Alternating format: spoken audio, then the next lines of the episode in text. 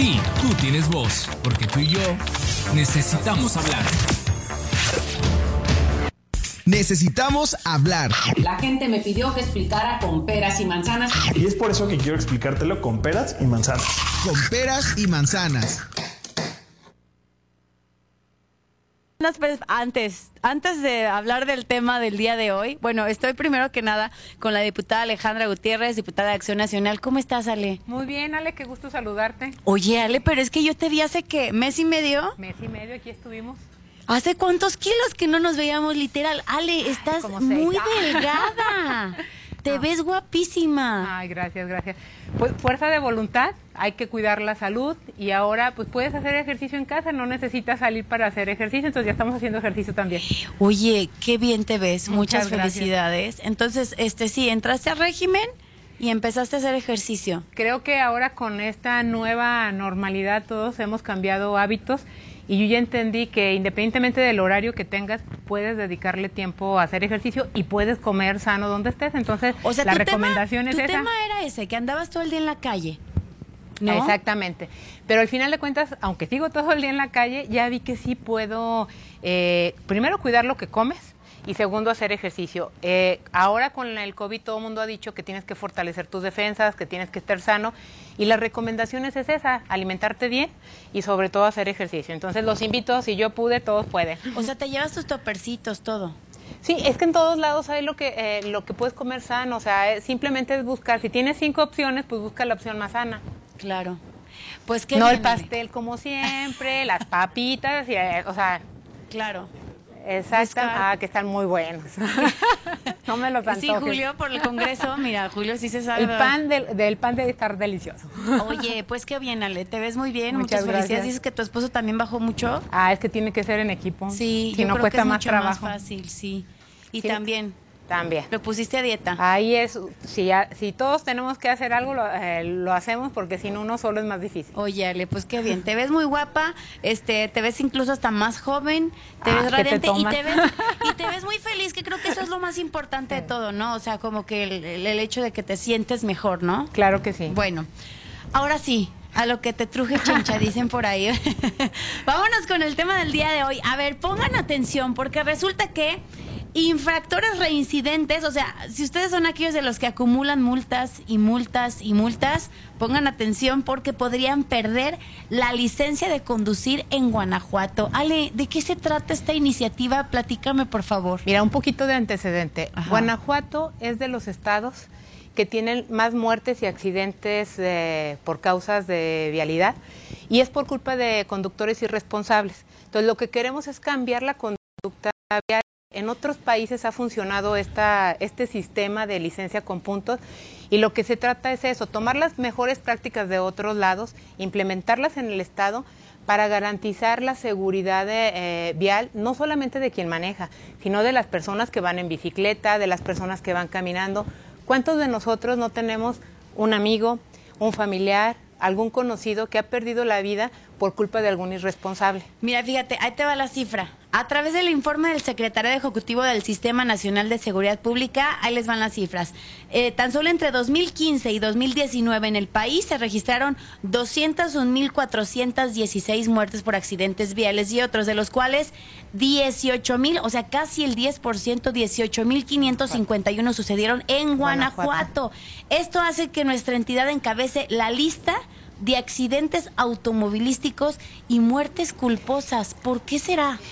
Por la irresponsabilidad al manejar. Simplemente ahorita con los datos que tú das, si nosotros checamos eh, los datos de enero a mayo, van más de 644 muertes solamente por accidentes viales. Imagínate, en León el COVID ha matado aproximadamente la misma cantidad y estamos todos hoy paniqueados por, por, la pandemia cuando tenemos una pandemia mayor, que es la irresponsabilidad de la gente que sale a manejar todos los días hay personas que no solamente los multan una vez, eh, o sea, que por alguna razón los multaron, pero que es una vez al año o una vez cada 10, 20 años.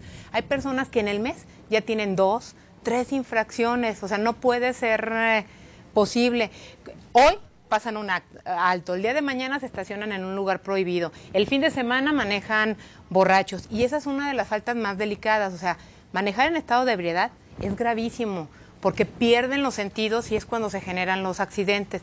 De las cosas más comunes y que más perjudican es estado de ebriedad, el conducir con alguna con alguna droga o algún medicamento. Y algo que por favor se los pido, tomen conciencia, es ya no digo hablar, testear en lo que van manejando es peligrosísimo porque pierdes el control de, de a dónde vas, quién está y en ese momento, en esos segundos, puedes llevarte la vida de alguien o dejar o no solamente es la vida, puede perder la vida o puede eh, generar daños físicos muy importantes, irremediables, aunque queden vivos. ¿Cuánta gente en un accidente ha quedado completamente paralítico? Y tercero, también genera daños materiales muy importantes. Ahora dicen que después de un accidente ya nada es igual, ¿no? Y si es cierto. ¿Y cuál es tu iniciativa? A ver, me hablabas de una licencia con puntos que ya se maneja en otros países. Oigan, apáguenos el aire. Ahora sí que con peras y, con peras y manzanas. Es como si fuera la licencia como un carnet. Eh, ejemplo, tú tienes 10 puntos cuando te dan tu licencia, cuando estás limpio, no tienes ninguna infracción conforme tú vayas reincidiendo y cometiendo infracciones, te van a ir quitando esos Era puntos. como los boletitos de la kermés, ¿no? Te daban cuando llegabas a la kermés y, los vas gastando. te los vas gastando o como tu calificación con estrellitas cuando estabas en la primaria, ¿no? O sea, acá no son estrellitas rojas, ya completaste 10 estrellitas rojas y ya te expulsan de la escuela. Acá es similar. Eh, ejemplo, no todas las infracciones van a requerir que te quiten el mismo cantidad de puntos. Hay infracciones más graves que otras. La intención es que las más graves pierdan más puntos que las ah, más leves. Pero independientemente de eso, te quitan puntos hasta llegar a perderla. O sea, tú puedes perder la licencia y no la vas a poder recuperar de manera inmediata. Van a una vez que tú ya perdiste todos tus puntos, para volver a tener tu licencia es hacer el trámite nuevo, pero hasta después de tres años. Porque quiere decir que eres un conductor que pones en riesgo la vida de todos, incluyendo la propia. Ok. Entonces, esa es la intención. Y si te detienen manejando sin licencia porque ya la perdiste, va a ser 36 horas de arresto. Porque en México ya se utiliza en la Ciudad de México, pero lamentablemente no la ponen en operación. Entonces la gente dice, no pasa nada si salgo a manejar sin licencia. Sí debe de pasar. Y las autoridades, tanto estatales como municipales, tienen que estar verificando y si ya perdiste tu licencia, pues entonces vámonos a detenerte 36 horas. Y aparte multa para poder salir o qué? La multa sigue siendo igual. Yo conozco unos valientes que dicen, ah, pues me caí 36 horas, no pasa nada. No, el tema, porque me lo han preguntado y eso es importante. Sí, es que conociendo, ¿no? El hecho es que independientemente de tu infracción, que la tienes que pagar, de todos modos pierdes puntos hasta perder tu licencia. Entonces son las dos cosas, es la multa queda igual como está, no va a costar más, es, la, es igualito como cualquier infracción, pero sin embargo vas a ir perdiendo puntos que puedes recuperar si tomas cursos de concientización, si, eh, si empiezas a a tomar algunas habilidades para manejar mejor, porque la intención es que cambies tu conducta. No queremos que haya gente que pierda su licencia, lo que queremos es que haya gente que de verdad se ponga en los zapatos de los demás y que sepa que el manejar ebrio, que el ser irresponsable, pasarte un alto, puede costarle esos segundos de esa decisión pueden costarle de verdad la vida a alguien o cambiar completamente de manera negativa a una familia. Insisto, yo conozco mucha gente, amigos míos, que por una persona ebria o sea, arruinaron la vida de toda una familia. Hace poco un primo estaba en un alto en, una, eh, en su moto, llegó un camión, eh, se lo llevó, lo mató, dejó a sus niños muy pequeños y el conductor iba ebrio. Aquí hemos visto muchísimos ejemplos de ese tipo de situaciones y si nos ponemos en los zapatos de los demás, de verdad vamos a cambiar la forma de, de actuar. Y sobre todo, ya no, eh, eh, si nosotros también ponemos la vida en juego cuando manejamos, no pongamos la vida en juego ni la propia ni la de otros. Claro. A ver, Ale, entonces van vamos a ir quitando puntos. Me dices que hay unas que van a quitar más que otras, ¿no? ¿Cuáles son como las más graves? Las de esto de ejemplo, estado de estado de ebriedad, que de verdad el mayor caso de accidentes que causan muerte o más graves son por eh, por por eh, eh, el uso de drogas o el uso de alcohol. Oye, y, y, como también tomando este, este tema de cuando manejan con alcohol, de verdad es bien triste cuando los chavitos se van de fiesta y salen de la fiesta. Digo, ahorita por la cuestión de la pandemia y demás, no se supone que nadie está saliendo tanto de fiesta y demás, pero de verdad que son muchas las muertes, ¿no? De jovencitos que se fueron de fiesta y es súper triste, ¿no? De ser lo más doloroso para una mamá que su hijo se mató o porque iba manejando en estado de ebriedad o porque iba de copiloto o en el carro de un amiguito que iba en estado de o el que lo hizo. Aquí en el estado acaba de suceder hace unos meses un caso de un chavo que iba en estado de ebriedad y atropelló, se llevó una moto que iban tres jovencitos menores de edad, Ay, no me conocidos todos de ese municipio, y los mató. Para empezar, la vida de esas familias, imagínate de perder, como tú dices, adolescentes que iban, eh, iban bien, iban en su moto y que por alguien irresponsable perdieron la vida. Pero también pongámonos en los zapatos de la, de la persona que iba manejando. Arruinó su vida y la de su familia, Sí, porque sí, todo sí. el municipio se fue en contra de esa, de esa familia. Entonces, su vida ya nunca va a ser igual. Entonces, no es solamente que tú salgas dañado físicamente, es sino las consecuencias que de por vida, es más, el cargo de conciencia Ay, sí, de, de de, eh, haberle generado un daño irremediable a otra persona. Sí. Yo creo que eso es lo más doloroso. Ya no es que te pase algo a ti, sino que le- por tu culpa, por una irresponsabilidad tuya, generes un daño de esa naturaleza a una persona, a una familia. Sí, que termines con toda la, una armonía familiar, con toda una estructura familiar, no, o sea, son, son cosas muy difíciles. Bueno, entonces entendemos que obviamente las cuestiones por el uso de alcohol y de estas sustancias tengan que estar entre las que más puntos Sí. quiten. Y después, ¿cómo va? Cómo Bueno, va? aquí hay algo bien importante Ajá. con lo que tú señalas. Primero que nada, porque se tiene que reglamentar. ¿Quién tiene que reglamentar? El Ejecutivo. Claro. Que es el municipio y que es el Estado.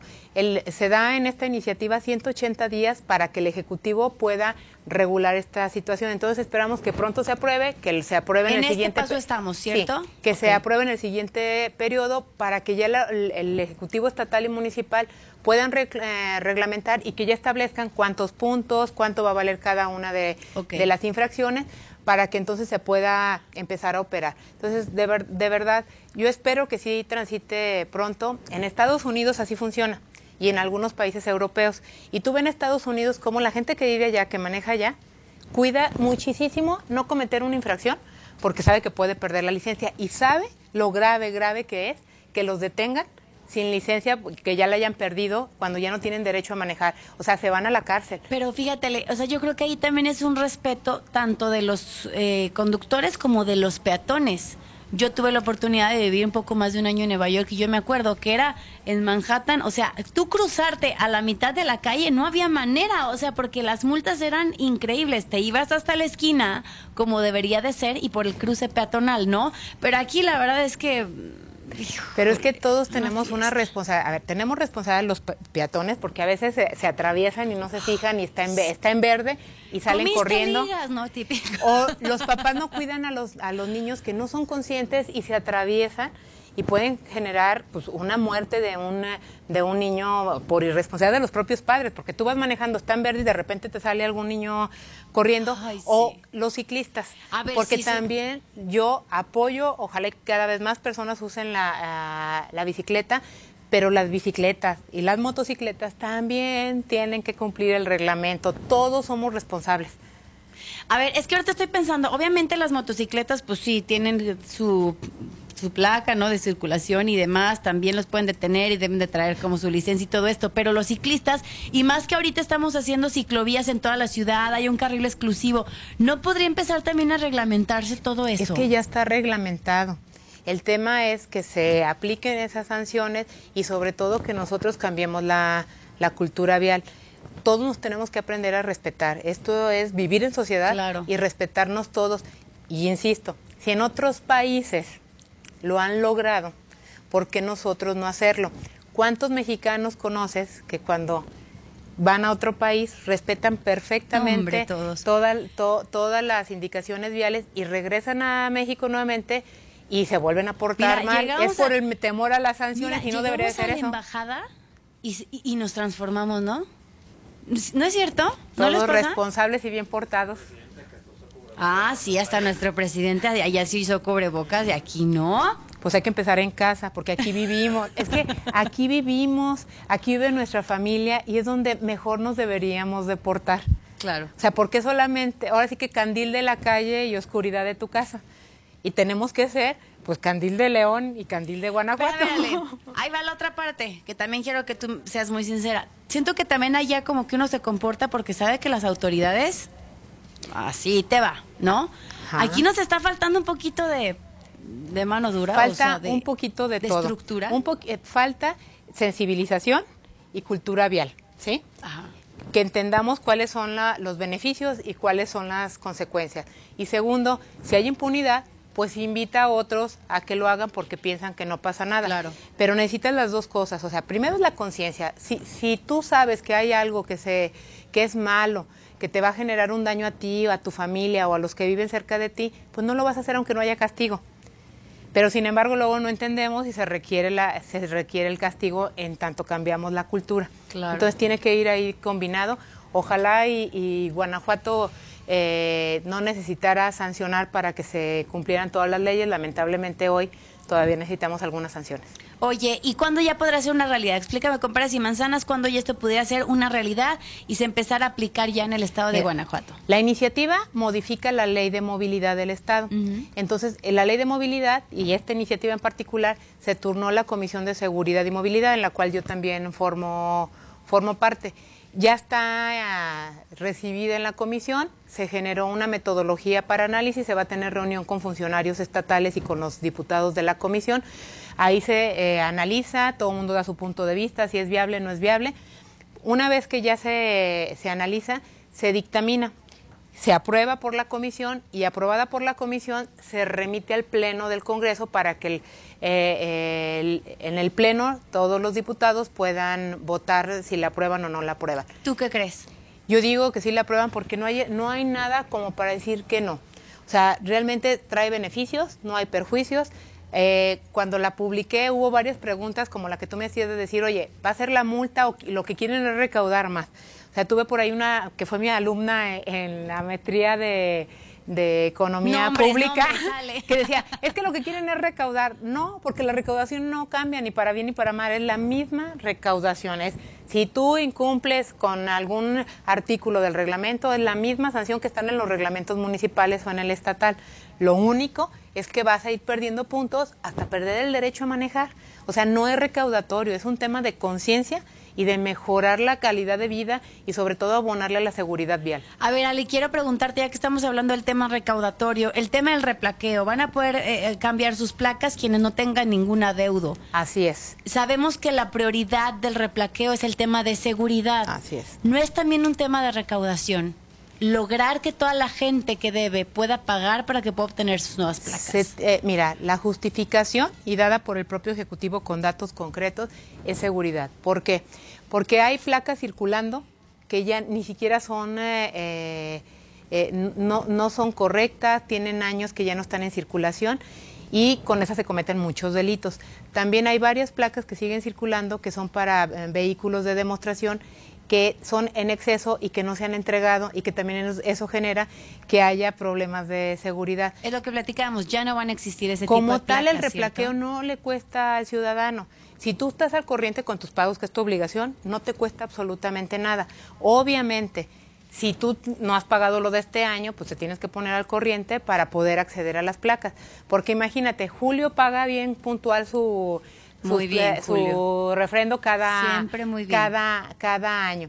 Y resulta Y ser yo. que yo- ah, tú o yo no lo, no lo pagamos. Siempre. Imagínate qué va a pensar Julio que dice, yo con sacrificio cada eh, principio de año voy y pago mi refrendo y ellas que no lo, no lo han hecho, pues tienen los mismos beneficios que yo. Es un tema también de equidad y de hacer conciencia. Pero a ver, Ale, yo te quiero preguntar, lo que platicábamos aquí en el primer bloque cuando estábamos dando esta nota, es que para que funcione todo este tema de seguridad que se pretende con el replaqueo, pues necesitamos que todos cambien las placas, ¿no? ¿Cómo van a hacer de alguna manera para obligar al ciudadano a que lo haga cuando hay unos que traen placas todavía que ya ni siquiera están en circulación? O sea, no traen las actuales que ya llevamos años con ellas, traen todavía las pasadas y ahora tienen que cambiar a las nuevas. ¿Cómo Mira, es bien- es- el- el obligar tema- un poquito al ciudadano para tema- que esto funcione para todos y que aunque tú nos digas son gratis, sí, al final se está poniendo ahí un, un- un, eh, recurso estatal que pues de alguna Claro. manera pues es impuesto a todos. ¿Cómo hacer que esto valga la pena, no? Mira, y tú comenzabas por el tema presupuestal y yo te comento también sobre el tema presupuestal. El presupuesto es para solucionar problemas y hoy los problemas más delicados que tenemos es la seguridad y la economía y la salud. Son los, los, Sí. tre- los Eso se tres. suma ahora, ¿no? Ahora sí que es el triángulo importante que tenemos que estar atendiendo. Cuando tú tienes eh, causas muy concretas que tienes que atender, el presupuesto lo tienes que destinar a solucionar esos problemas. Entonces tienes que dejar de destinar recursos a otras cosas que no te están generando problema y que no son imprescindibles para poder estar uh, solucionando estos problemas. La mayoría de los, uh, de los atracos o delitos se cometen por lo general en algún vehículo. Entonces es importante tenerlos bien identificados, saber quién es el propietario, cuáles son sus placas, cuáles son las características del eh, vehículo para poder eh, continuar con el proceso que tiene la, eh, la, Fiscalía. Hoy en día hace falta actualizar esos datos, como tú dices, hay quien trae de una placa, trae de otra, se tienen que renovar y sí, los, el, los municipios junto con el Ejecutivo del Estado van a tener que tomar las medidas pertinentes hasta lograr que todo mundo cambiemos nuestras uh, placas sino en su momento pues habrá algún tipo de re repercusión. Y insisto, se trata de que como sociedad ganemos uh, todos. ¿Cuántas placas también sobrepuestas? Cuántos uh, vehículos robados hasta de otros estados están circulando aquí con placas del estado, o sea, son de otros estados y traen placas sobrepuestas, no coinciden la, los datos. Entonces sí tenemos que empezar. Hace dos años en casa llegaron con una camioneta con placas sobrepuestas, claro. Pero a ver, Ale, déjanos entender así con peras y manzanas. Estas nuevas placas van a traer un sistema específico que les ayude a las camas, o sea, ¿en qué va a mejorar el tema de la seguridad? O sea, va, va a traer un dispositivo especial. Mira, las cámaras hoy en día se pueden leer con todo, todos los equipos y herramientas que tiene la Secretaría de Seguridad. Entonces, no, no hay ningún ah, problema al respecto. O sea, hoy se lee, pasando por una cámara que son de seguridad, automáticamente se lee. Por eso han podido detener aquí en el Estado muchísimos vehículos robados porque por donde pases, por los arcos o por cámaras uh, manejadas por seguridad, automáticamente te la leen y si algo brinca, se manda el reporte para que, para que actúen. Sin embargo, cuando ellos revisan en la base de datos que tiene, que Finanzas la genera por la parte de, del impuesto como tal, pues resulta que no da un dato con otro. Entonces es uno de los detalles importantes que se tiene que revisar. ¿Habrá operativos para, ya cuando empiece como todo el replaqueo, habrá operativos especiales como para revisar que todos traigan y para poner infracciones a las personas que, bueno, otra infracción más a las personas que no hayan cambiado las placas? Desconozco, pero te lo investigo pero me imagino que algún algo pues similar van a, van sí, hacer, ¿no? porque la intención es esa, que todos cambiemos nuestras placas. Y insisto, las personas que tengan al corriente su refrendo anual, que, eh, que recordemos que es muy bajo, no tendrían por qué tener un problema. Quien pueda tener un problema es quien ya tiene 10 años sin pagar absolutamente nada.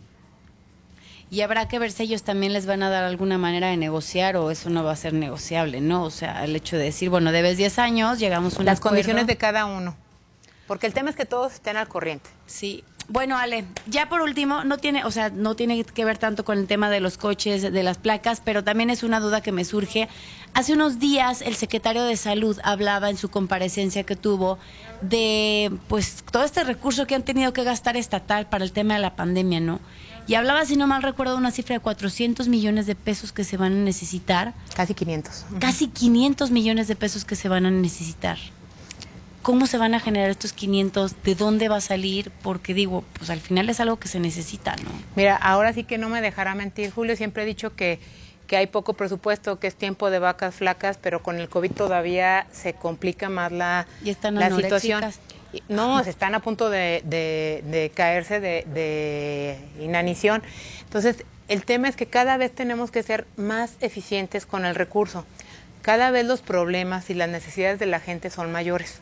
Entonces, tiene que hacer, yo apelo a que tanto los municipios como el Estado y la Federación cada vez hagan mejor planeación que el recurso no se vaya a ocurrencias como lo hemos visto, yo lo he venido diciendo, como es el tren Maya, como es Dos Bocas, como es el aeropuerto, entre muchas otras cosas, y que realmente se vea dónde están los problemas de la gente, cómo se pueden solucionar y que a eso se destine el recurso. Y ahorita decíamos, los tres principales problemas hoy de, de nuestra sociedad es el tema de salud, el tema económico y el tema de seguridad. seguridad. Son los programas que se les tiene que estar invirtiendo recursos en programas que realmente generen un beneficio a la gente. Pero ¿dónde vamos a recortar si ya, ya se está recortando todo lo que se puede? ¿De, pues, dónde, se ha estado ¿de dónde van a salir esos millones? Se tienen que yo lo que siempre le, también les he dicho es que hay programas que son buenos, pero que sin embargo llega un momento que la cobija no alcanza para todo y tienes que dejar programas que no son indispensables para poderle dar recursos a lo más indispensable.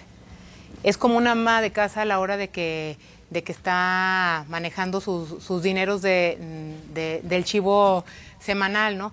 Es, a ver, yo nada, yo nada más para la semana tengo 1.500 pesos, tengo que pagar, guardar para la colegiatura, guardar para la luz, guardar para, para pagar eh, eh, la comida y llega un momento en que sabes que no vas a poder comprar zapatos para los niños, no vas a poder comprar ropa nueva porque tienes que priorizar el alimento y la seguridad de tus hijos. Ya me están corretando para el corte. Hubo un nuevo, una nueva solicitud de, de- de préstamo por parte de los empresarios.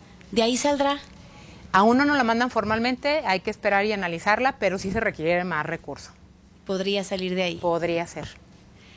Muchas gracias, Ale. ¿Te quedas con nosotros a deportes o ya vas corriendo? Un gusto, Pablito me acepta, ¿y sí, tú, Ale? sí, bueno, entonces regresamos. Soy Muchas Ale. Magaña, estamos con la diputada Alejandra Gutiérrez hablando de mil temas. Necesitamos hablar. Platiquemos la información.